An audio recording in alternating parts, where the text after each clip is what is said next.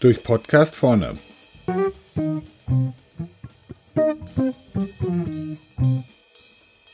Heute Lieferzeiten. Aktuell sind es harte Zeiten für Einkäufer.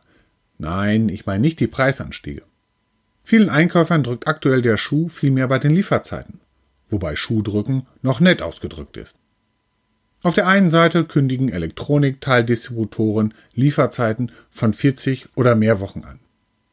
Oder Kugellagerlieferanten bitten bei nicht gängigen Lagertypen darum, dass jetzt bestellt wird, wenn man 2021 etwas haben will, also zwei Jahre im Voraus.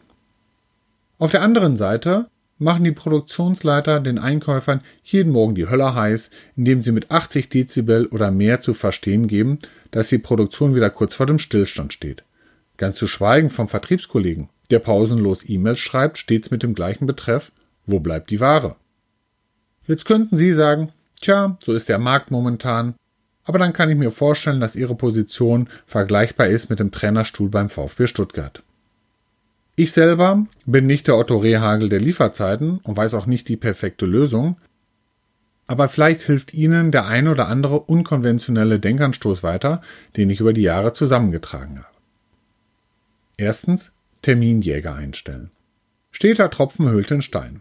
Dies gilt auch für rechtzeitige Lieferung. Ein Kunde von uns hat hierfür zwei 450 Euro Kräfte eingestellt, die den ganzen Tag nichts anderes machen, als am Lieferanten dran zu bleiben.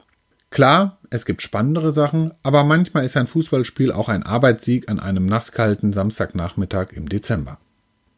Zweitens, Forecast gemeinsam planen. Je früher Sie bestellen, desto besser sind Ihre Chancen, dass Sie auch beliefert werden. Das Stichwort hierfür ist Forecast. Aber dies scheut der Vertrieb wie der Teufel das Weihwasser. Das Einzige, was dort häufig hilft, ist, gemeinsam Verantwortung zu übernehmen, welche Absätze 2019 erwartet werden.